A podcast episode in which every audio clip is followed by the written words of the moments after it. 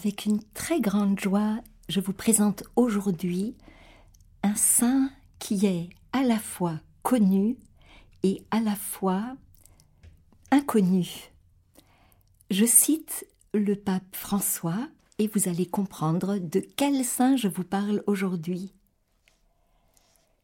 Le 31 octobre 2022, le pape dit Quand j'ai choisi de m'appeler François, je savais que c'était faire référence à un saint très populaire, mais si peu compris. De fait, François, c'est l'homme de la paix, l'homme de la pauvreté, l'homme qui aime et célèbre la création. Mais quelle est la racine et la source de tout cela C'est Jésus, c'est Jésus le Christ. François est un amoureux de Jésus, et pour le suivre, il n'a pas peur de paraître ridicule, il va de l'avant. La source de toute son expérience, c'est la foi. François la reçoit en don devant le crucifix, et le Seigneur, crucifié et ressuscité, lui dévoile le sens de la vie, le sens de la souffrance humaine. Et quand Jésus lui parle dans la personne du lépreux, François expérimente la grandeur de la miséricorde de Dieu et sa propre condition d'humilité. C'est pour cela que, rempli de gratitude et d'étonnement, le Poverello passait des heures avec son Seigneur et disait Qui es-tu, ô mon Dieu, et qui suis-je, moi? De cette source, c'est toujours le pape François qui parle, il recevait en abondance le Saint-Esprit, qui le poussait à imiter Jésus et à suivre l'Évangile à la lettre. François a vécu l'imitation du Christ pauvre et l'amour pour les pauvres de manière indissociable, comme les deux faces de la même médaille. Alors cette année, depuis 2023 jusqu'en 2026, il y a un huitième centenaire franciscain qui va se passer en plusieurs étapes. La première, c'est le 29 novembre 1223 et nous sommes en 2023. En 1223, le pape va approuver la règle de vie de François et de ses premiers frères. Et quelques semaines plus tard, le 24 décembre 1223, et nous sommes 2023, le Saint François va réaliser la première crèche vivante à Greccio. Nous allons en parler. L'année suivante, il y a une grâce inouïe qui est accordée à François. C'est comme si Jésus mettait son sceau de ressemblance dans la chair de François. Il reçoit les stigmates en 1224 qui le rendent semblable à Jésus crucifié par amour. En 1226, eh bien, c'est la mort bienheureuse de Saint François. Avec cette dernière parole, Frère, j'ai accompli ma tâche, à vous d'accomplir la vôtre. Et il a voulu être déposé nu sur la terre nue pour ressembler davantage à Jésus. Et rayonnant, il a rendu son âme au bien-aimé très haut Fils de Dieu, uni à Jésus qui sur la croix, Père, en tes mains, je remets mon esprit. Alors la vie de Saint François n'est pas terminée. Je commence seulement à vous dire comment Saint François a été cet homme à qui la mendication, la lecture assidue, la méditation, la recherche de Jésus dans l'Évangile, dans la parole vivante de Dieu, a fait que hum, François a voulu ressembler à Jésus et Jésus a voulu que François lui ressemble.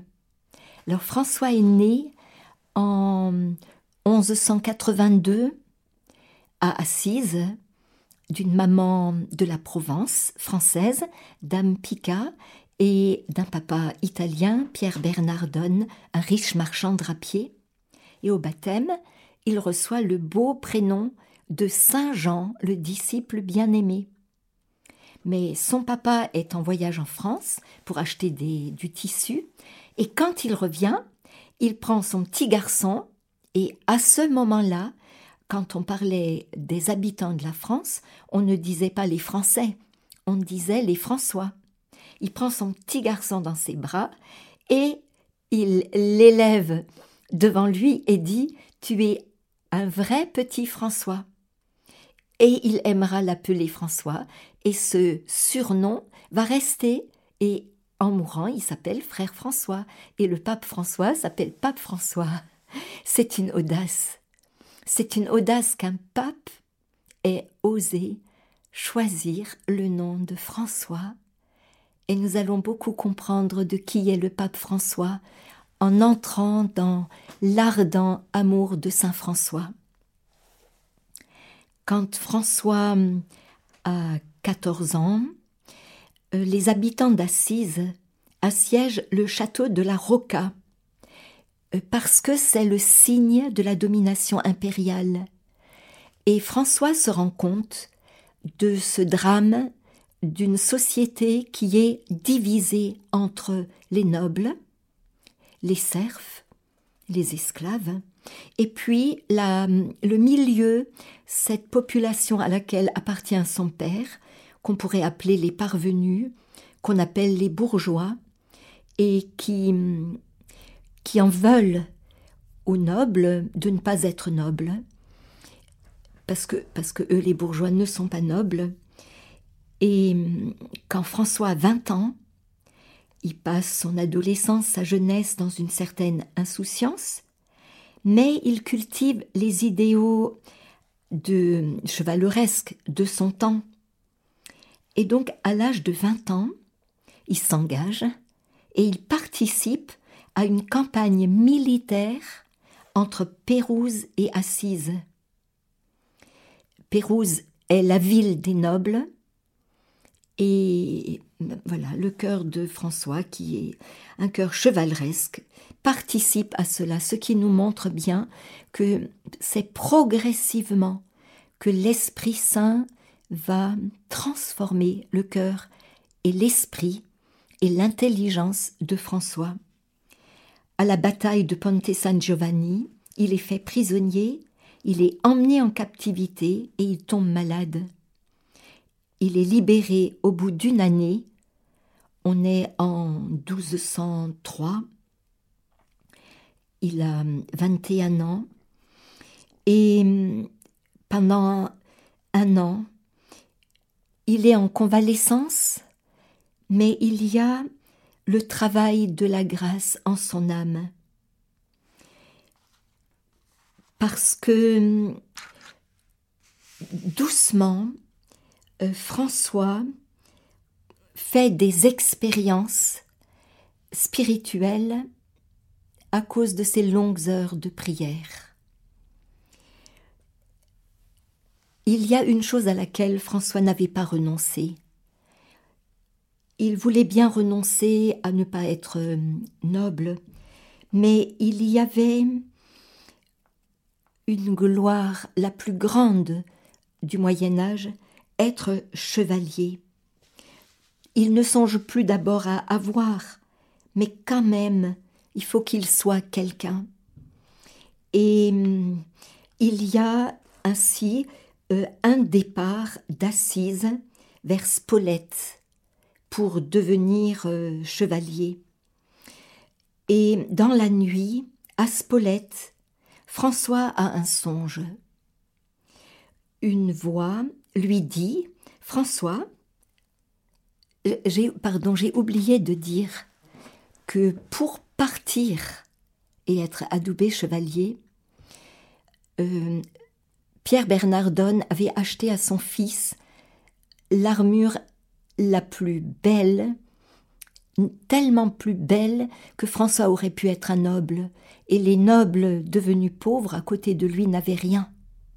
Et François va échanger son armure avec celle d'un vrai noble en la lui donnant pour revêtir celle moins noble, mais qui correspondait pour lui à ce qu'il était réellement. Et le groupe s'arrête à Spolette, et il a ce songe, et une voix lui dit François, qui vaut-il le mieux servir? Le maître ou l'esclave? Le maître? Alors pourquoi cours-tu après l'esclave? Et comme saint Paul à Damas, il dit Que dois-je faire? Et la voix lui dit Retourne à Assise. C'est il faut qu'on essaye de se rendre compte de ce qui s'est passé dans l'âme de ce jeune au cœur droit. François revient à Assise, chez lui, dans la ville où il est connu. Il était le, le, leader, il était vraiment euh, l'ami des amis, parce qu'il avait de l'argent. Il était très connu parce que voilà, parce que son père était riche. Et hum, il revient sans gloire humaine, parce que Dieu lui demande autre chose. Et François se rend compte que commence en lui un lent processus de conversion spirituelle. Lui, le roi de la jeunesse, il a 23 ans. Il passe de longues heures à prier, dissipe, très haut Seigneur, les ténèbres de mon esprit. Donne-moi une foi pure, une espérance ferme, un amour ardent, une humilité profonde. Permets que je te connaisse. Dis-moi ta volonté pour que je la réalise.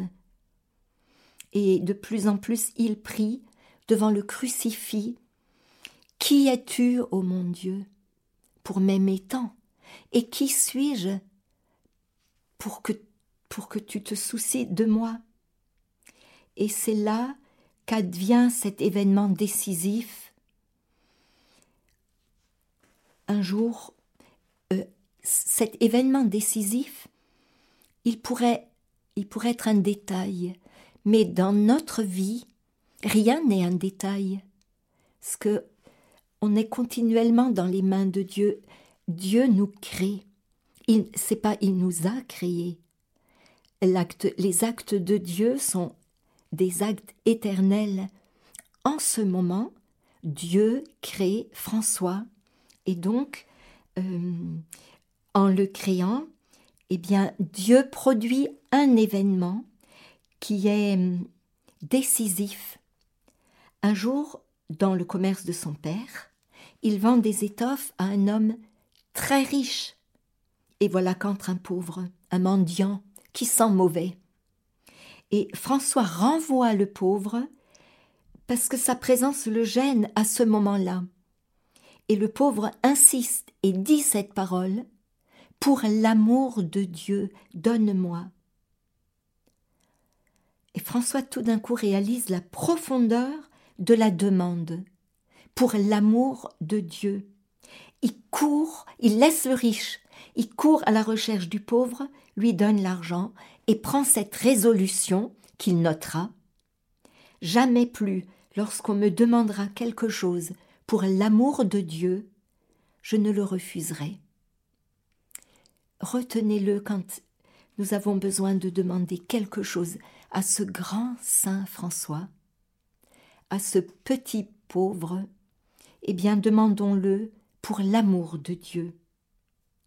François vient de se placer délibérément du côté de la logique de l'Évangile. et il se détourne de la logique du monde. Et ça le conduit à poser des gestes prophétiques. Maintenant, l'Esprit Saint peut le conduire à une autre rencontre, celle du lépreux. François a 24 ans. Alors, jusqu'ici, la vue et l'odeur des lépreux lui étaient insupportables. Les lépreux vivaient à l'écart dans une léproserie. Ils étaient comme des enterrés vivants, dans la mesure où ils étaient morts pour la société. Ce jour-là, il rencontre un lépreux et il se détourne parce que c'est un homme banni de la société des vivants. Mais François revient sur ses pas. Il s'approche du lépreux. Il lui remet sa bourse dans la main. C'est lui-même qui l'écrit dans son testament. Et sur ce visage répugnant et défiguré, François reconnaît le visage défiguré, rempli de crachats, de Jésus et il l'embrasse. C'est l'origine du retournement de son cœur, de son être et de son agir. Dans son testament, François écrit Le Seigneur lui-même me conduisit parmi les lépreux, et je les soignais de tout mon cœur. Et quand je les quittais, ce qui m'avait semblé amer s'était changé pour moi en douceur pour l'esprit et pour le corps. Ensuite j'attendis peu je dis adieu au monde. Et c'est à la même époque, dans la petite église délabrée dédiée à Saint Damien, dans laquelle il y a un crucifix que tout le monde connaît aujourd'hui, un beau crucifix byzantin où Jésus est avec les mains et les pieds d'où coule du sang, la plaie du côté d'où coule du sang, mais il est déjà dans la gloire de la résurrection, il n'y a plus le sang sur la couronne d'épines, le corps est déjà transfiguré, et le sang qui coule coule sur Marie, ou coule sur l'apôtre Jean, ou coule sur euh, ceux que Jésus va retirer des enfers dont nos premiers parents. Et donc François prie devant ce crucifix et il découvre l'amour de Dieu dans la personne vivante de Jésus. Et par trois fois, comme pour le prophète Samuel, comme pour l'apôtre Saint Paul, par trois fois, le Christ en croix s'anime et lui dit François, va et répare mon Église qui, comme tu le vois, tombe en ruine. François est bouleversé par le spectacle du grand amour dont il est aimé. Jésus, qui était si loin de lui, est maintenant pour lui le vivant, le ressuscité, celui qui agit et qui aime et qui agit en aimant. Mais évidemment, Pierre Bernardone ne supporte plus ce qu'il appelle les extravagances de ce fils, parce que avec la fougue de son amour pour Jésus, il veut maintenant se conformer complètement à son maître, pauvre et crucifié, et c'est fou ce comportement pour Pierre Bernardone. Est-ce que François n'est pas en train de mendier des pierres dans la ville où il était une vedette pour réparer de ses propres mains une église qui tombe en ruine, parce que François n'a pas tout de suite compris que Jésus lui faisait une confiance indicible. Tout à l'heure, je citerai le pape, notre grand pape Benoît XVI, qui en 2010, en présentant tous les mercredis des saints, quand il a présenté Saint François le 27 janvier 2010, il a dit des paroles incroyables en tant que pape. Celui qui est le vicaire du Christ regarde l'œuvre de grâce de Dieu dans le cœur de François, à ce moment précis dont nous venons de parler. Mais non, François n'est pas fou. Il est conduit par le Saint-Esprit. Il doit rebâtir l'Église, l'épouse du Christ. C'est la mission qui lui est confiée à lui et à ceux que le Seigneur conduira vers lui, parce que c'est la mission de François et de sa famille. Et donc François a 25 ans, et son père décide d'attenter un procès canonique à son fils devant l'évêque monseigneur Guido. Là encore, mettons-nous devant l'évêque. Il y a foule, une foule euh, qui est scandalisée devant le comportement du fils de Pierre Bernardone. On donne raison à Pierre Bernardone. François est seul. Et il y a l'évêque et devant l'évêque, François a 25 ans, il se dépouille de tous ses biens, les redonne à celui à qui ses vêtements appartiennent. C'est sa manière de manifester, non pas qu'il rejette son père, il rejette le projet humain de son père sur lui, un projet construit sur l'argent. Lui il veut être fils de Dieu, fils de l'Église. Regardez les oiseaux du ciel et les, moineaux et les lys des champs. Vous valez plus que votre Père du ciel sait ce dont vous avez besoin. Il renonce à tout appui humain, à toute sécurité humaine, puisqu'il renonce à la logique du monde. Et à ce moment-là, il fait la prodigieuse expérience que Dieu est Père. Il est, transformé. Saint Jean de la Croix appelle ça une grâce substantielle. L'être de François est devenu un être de fils. François a compris ce que veut dire Saint Paul quand il nous apprend que l'Esprit Saint crie en nous Abba, Père. Et François s'écrie Désormais, je ne dirai plus mon Père Pierre Bernardone, mais notre Père qui es aux cieux. Et l'Esprit Saint exulte et crie à bas en François. Une transformation vient de s'opérer en lui, comme encore jamais il ne l'avait expérimenté. François se sait fils dans le Fils unique, à tel point que Jésus devient pour lui son frère. Et il écrira dans la première encyclique qui a jamais existé, la lettre à tous les fidèles du monde que François a écrite. Ô qu'il est glorieux et saint et grand d'avoir un Père dans les cieux.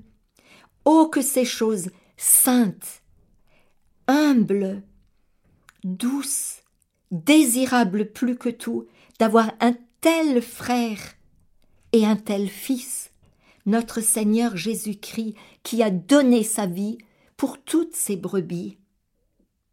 Jamais plus François n'aura peur de manquer de quelque chose. Il croit à la providence du Père.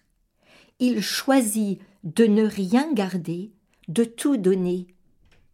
Et il recommande à ses fils, je vous lis sa parole, et nous pouvons la recevoir maintenant. Ne retenez pour vous rien de vous, afin que vous reçoive tout entier celui qui se donne à vous tout entier.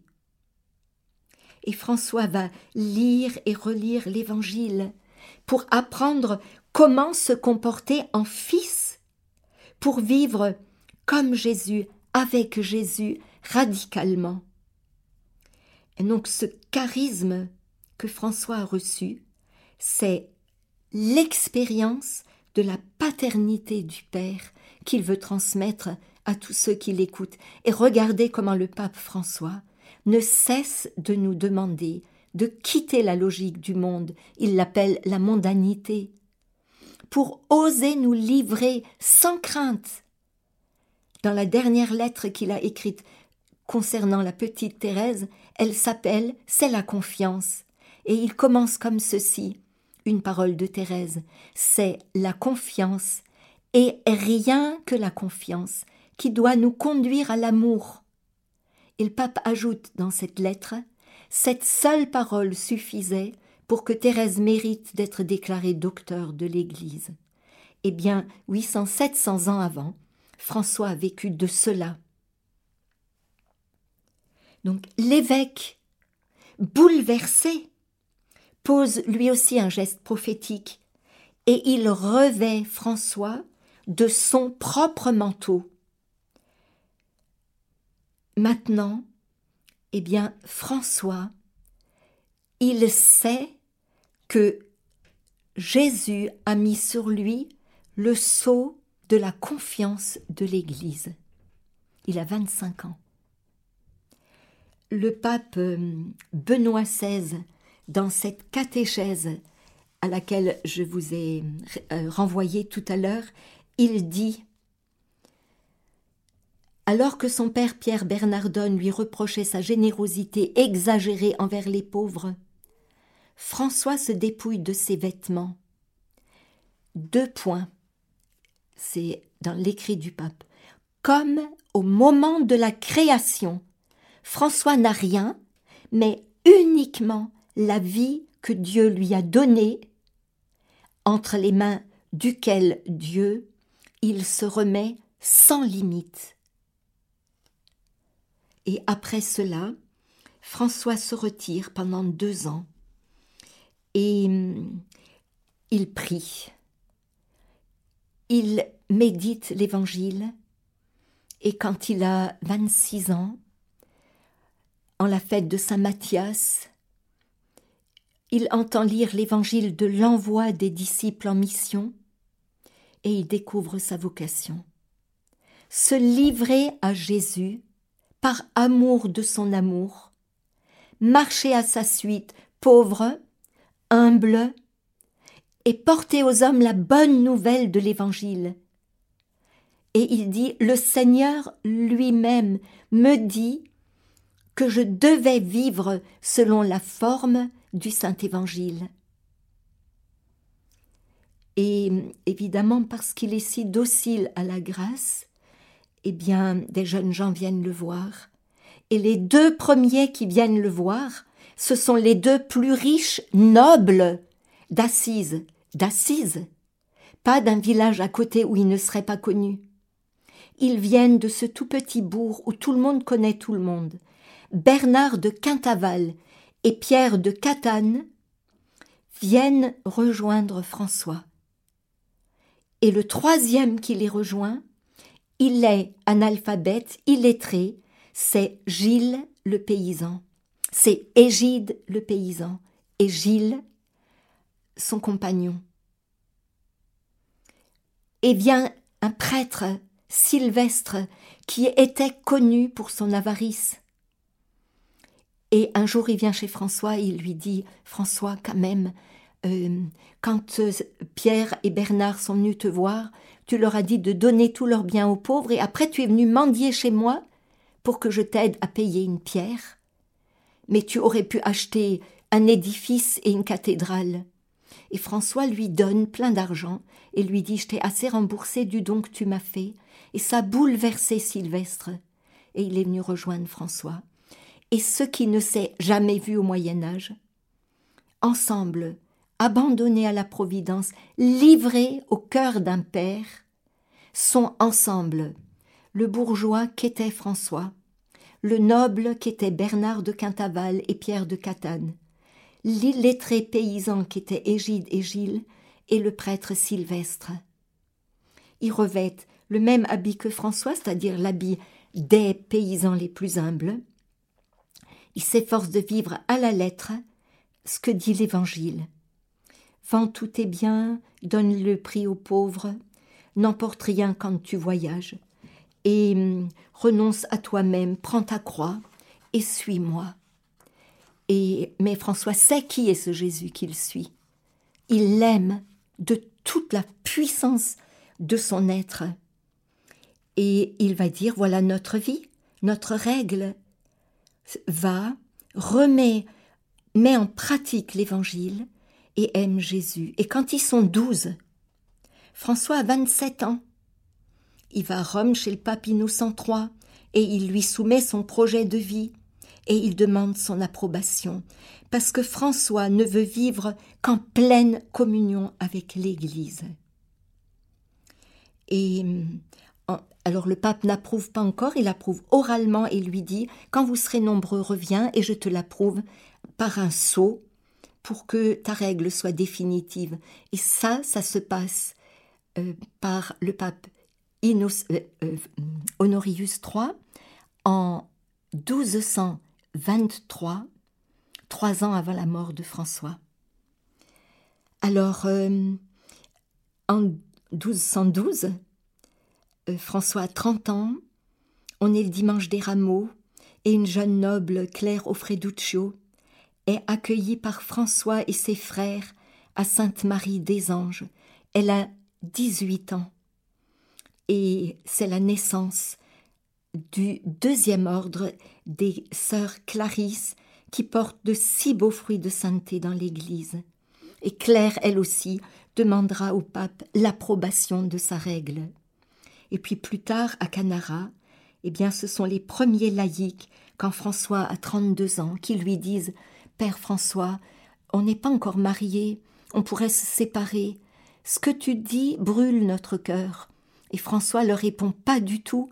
Vous ne devez pas vous séparer, parce que ce que Dieu a uni, l'homme ne doit pas le séparer. Et il est monté sur cette montagne du mont Alverne où plus tard il aura les stigmates, et il supplie Dieu, à partir de l'Évangile, de lui donner d'écrire avec quelques paroles de l'Évangile ce qui permet à des laïcs qui ont reçu de Dieu la vocation et la mission d'être des laïcs, de que eux aussi puissent réparer l'Église dans leurs conditions de vie, mais aussi dans leur métier, c'est-à-dire de restaurer l'ordre temporel, s'ils sont des commerçants, eh bien qu'ils soient commerçants selon le cœur de Dieu. S'ils sont laboureurs, qu'ils labourent selon le cœur de Dieu. S'ils sont militaires, qu'ils le soient selon le cœur de Dieu. Si ce sont des mamans qui élèvent leurs enfants, qu'elles les élèvent selon le cœur de Dieu. Et voilà que, eh bien, autour de François, Dieu a suscité, entre ses propres mains, trois ordres qui sont en fait une unique famille qui hérite de la même vocation, du même charisme et de la même mission. Simplement de faire, de révéler qu'il est possible de vivre l'évangile, pas plus. Et de le faire comme les autres saints et avec les autres saints. Il n'y a pas de rivalité. On, on est devenu saint avant Saint François. Mais quand notre pape François prend le nom de François, c'est comme pour nous rappeler l'appel universel à la sainteté. Alors je continue. Quand François a 33 ans, il participe au quatrième concile de Latran. Et l'année suivante, il obtient du pape Honorius III une grâce incroyable. C'est celle qu'on appelle l'indulgence plénière de la portioncule c'est ça c'est incroyable parce que jusqu'à maintenant, pour obtenir cette rémission complète de toutes les conséquences de nos péchés, que, par justice on doit réparer. Si j'ai volé quelque chose, il suffit pas que je me confesse j'ai volé, faut que je répare mon acte. Mais quelquefois on peut plus réparer. Par exemple, si j'ai mal parlé de quelqu'un, si j'ai calomnié quelqu'un, et j'en ai une amère contrition, mais le mal est irréparable parce que de chaumière en chaumière, on a répété. Aujourd'hui, c'est par Internet. Aujourd'hui, c'est les réseaux sociaux. comment réparer? Mon péché est pardonné, mais la réparation Eh bien, dans l'indulgence plénière, la miséricorde infinie de Dieu et le trésor de l'amour des saints font que le pape peut puiser dans ce trésor. Pierre, ce que tu as lié sur la terre est lié au ciel, ce que tu as délié sur la terre est délié au ciel. Et donc Pierre, le successeur de Pierre, peut annoncer une indulgence plénière, bien sûr aux conditions normales de l'Église, je me permets de les, de les dire ici, c'est-à-dire se confesser avec le regret sincère de tous nos péchés et la volonté de ne pas y retomber. Cette, bien, par faiblesse, on retombera peut-être, mais on ne le veut pas. Ensuite, communier entre les huit jours avant ou les huit jours avant, la confession pareil, entre les huit jours avant ou les huit jours après. Et puis prier l'acte de notre foi, c'est-à-dire le credo, et prier aux intentions du pape, parce que c'est vraiment lui à qui l'Esprit Saint a rappelé que c'était le moment du don d'une indulgence plénière, eh bien François entend la Vierge Marie, alors qu'il prie dans la petite chapelle de la portioncule de Notre-Dame des Grâces à Assise. François, demande-moi ce que tu veux. Et il demande que tous ceux qui entrent dans cette petite église, quel que soit le jour de l'année, y obtiennent la même grâce qu'on obtient sur le tombeau du Christ à Jérusalem, sur le tombeau de Saint Pierre à Rome, sur le tombeau de Saint Jacques à Compostelle. Il demande que la même grâce soit obtenue dans cette petite églisette de rien du tout Assise. Et le pape Honorius III accorde à François, non pas à François, mais mais à nous, que nous puissions obtenir, sans être obligés d'aller à Jérusalem ou à Saint-Jacques de Compostelle ou à Rome, une rémission plénière, restituée complètement dans la grâce de notre baptême. Alors je fais un saut rapide dans la vie de Saint François, parce que le temps passe. Quand François a 37 ans, il a un désir fou de rencontrer le sultan Melek el Kamel, pour lui parler de Jésus, de l'unique Sauveur et Seigneur. Et le sultan est tellement touché par François, qui n'était armé que de la douceur de Jésus et de sa foi, qu'il lui donne des laissés-passer pour aller en pèlerinage au lieu saint. On est en 1219. Alors ne soyons pas étonnés si celui qui a été comme poussé par l'Esprit Saint pour recevoir le nom de François quand il est devenu successeur de Pierre, a y tant rencontré les successeurs des sultans d'aujourd'hui, avec comme seule arme la douceur de Jésus. Alors, suivent ensuite quatre années difficiles ah, parce qu'il y a une croissance de l'ordre, il y a 5000 frères qui viennent. 5000 frères.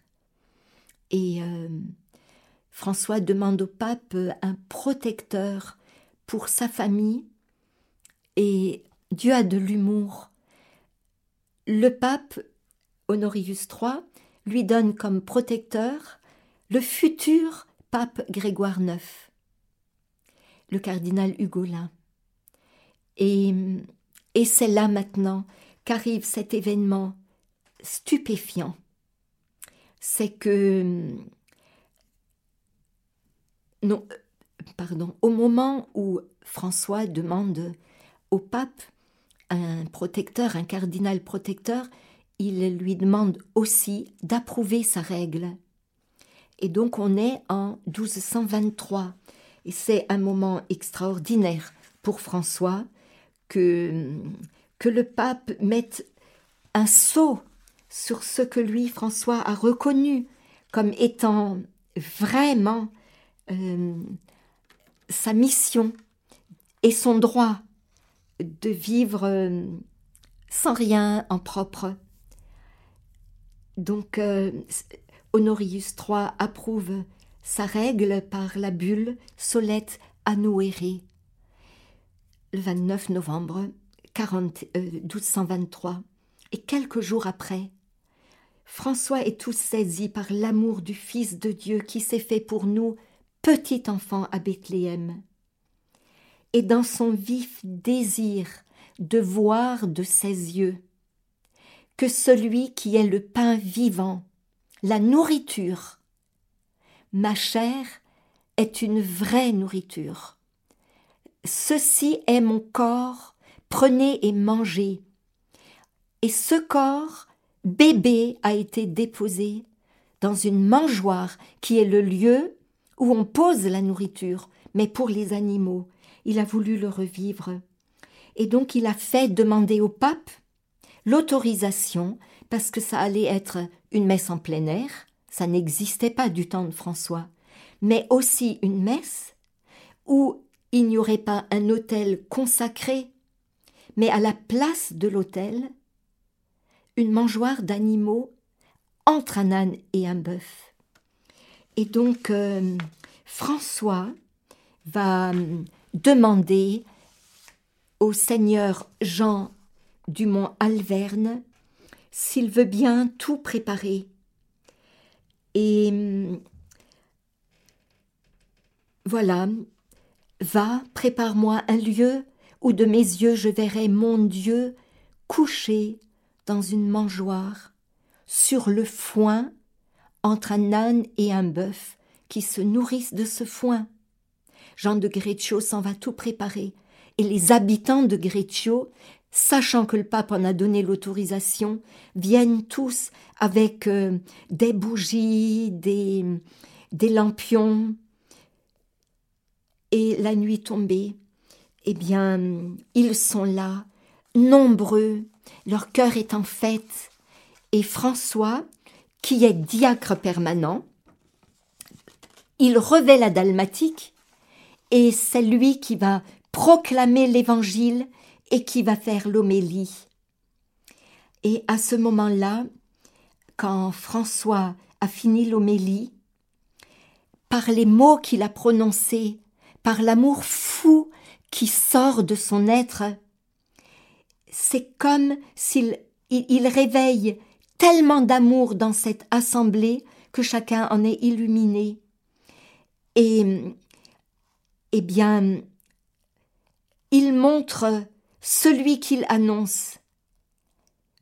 Voyez de vos yeux comme moi ce Dieu couché dans la mangeoire, mais il n'y avait pas un enfant Jésus en cire, il y avait l'hostie et le calice. Je, je vous lis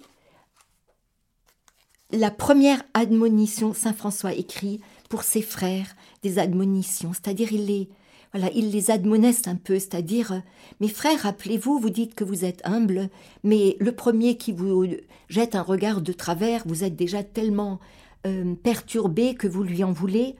Voilà, vous n'avez donc pas d'humilité. C'est un exemple. La première admonition, elle concerne le corps et le sang de Jésus, et elle se termine ainsi chaque jour. Le Fils de Dieu s'abaisse exactement comme à l'heure où quittant son palais royal, il s'est incarné dans le sein de la Vierge. Chaque jour, c'est lui-même qui vient à nous sous les dehors les plus humbles. Chaque jour, il descend du sein du Père sur l'autel entre les mains du prêtre. Et de même qu'il se présentait aux bergers et aux saints apôtres dans une chair bien réelle, de même se montre-t-il à nos yeux maintenant dans le pain sacré.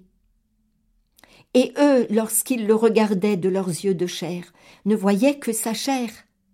Mais avec les yeux de l'esprit, ils croyaient qu'il est Dieu.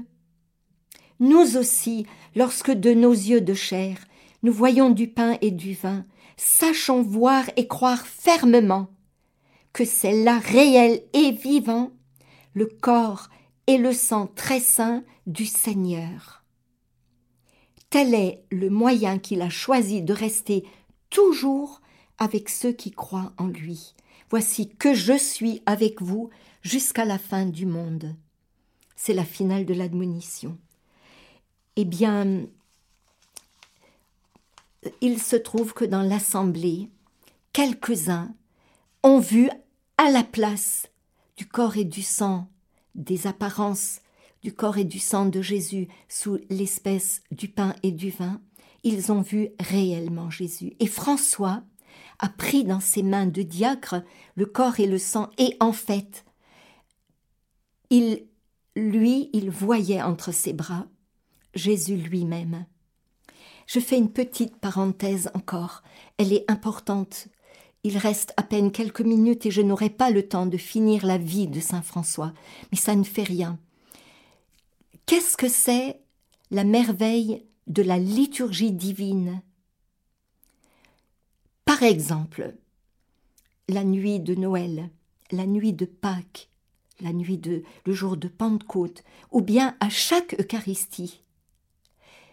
Est-ce que pour la énième fois, Jésus va mourir? Est-ce que pour la énième fois, il va naître? Est-ce que ce n'est que un rappel d'un souvenir du passé? Pas du tout. La liturgie, je cite le catéchisme de l'Église catholique, la liturgie rend actuel pour nous l'unique événement. Ça veut dire que Dieu fait un vrai miracle du temps. Dieu est hors du temps, il est éternel. Et il y a un vrai miracle du temps. Le temps disparaît. Et nous sommes rendus présents à l'unique instant où cet événement a eu lieu. La nuit de Noël, la nuit de Pâques. Nous sommes un berger. Nous sommes une des saintes femmes qui va au tombeau. Parce que cet événement, nous y sommes réellement par la foi. Et la foi fait, c'est la vérité. La foi nous rend présents à l'unique événement. C'est prodigieux. Parce que de François, on peut dire, c'est plus François qui vit, c'est l'Esprit Saint qui vit en lui, c'est Jésus qui vit en lui. Il se retire au mont Alverne pour prier et le cœur, brûlé d'amour, y fait cette prière. Seigneur, je t'en supplie, accorde-moi, avant que je ne meure, deux grâces. La première, que je ressente dans mon corps, autant que c'est possible, quelque chose de ce que toi, très haut Fils de Dieu, tu as ressenti dans ton corps durant ta sainte passion quand tu es mort pour me sauver la deuxième grâce, que je ressente autant que c'est possible, dans mon âme et dans mon cœur, quelque chose de cet amour fou qui t'a permis de tant souffrir pour me sauver. Et pendant qu'il prie, un séraphin, c'est-à-dire Jésus lui-même, euh, de ses mains et de ses pieds, des traits enflammés, transperce le corps de, de François. Il a 42 ans. Maintenant, Jésus et François, c'est une seule et même réalité. Et l'année suivante, aveugle, malade, François compose le cantique des créatures. Quand nous on le chante, on ne se rend pas compte que c'est quelques mois avant sa mort. Il est arrivé au bout de la vie. Maintenant il peut dire que le soleil c'est son frère, que la lune c'est sa sœur, que la mort corporelle est sa sœur. Et le 3 octobre 1226, dans trois ans, va célébrer ce huitième centenaire à Sainte Marie des Anges, couchée sur la terre nue. François accueille notre sœur la mort corporelle. Il est humble, il est pauvre, mais il entre riche dans la gloire de son divin maître. Il a quarante-quatre ans et c'est Jésus et François. qui rendent gloire au Père, je te bénis, Seigneur du ciel et de la terre. Ce que tu as caché aux savants et aux humbles, tu l'as révélé aux tout petits. Oui, Père, tel a été ton grand désir. Alors, Saint François, petit pauvre, prie pour nous. Amen.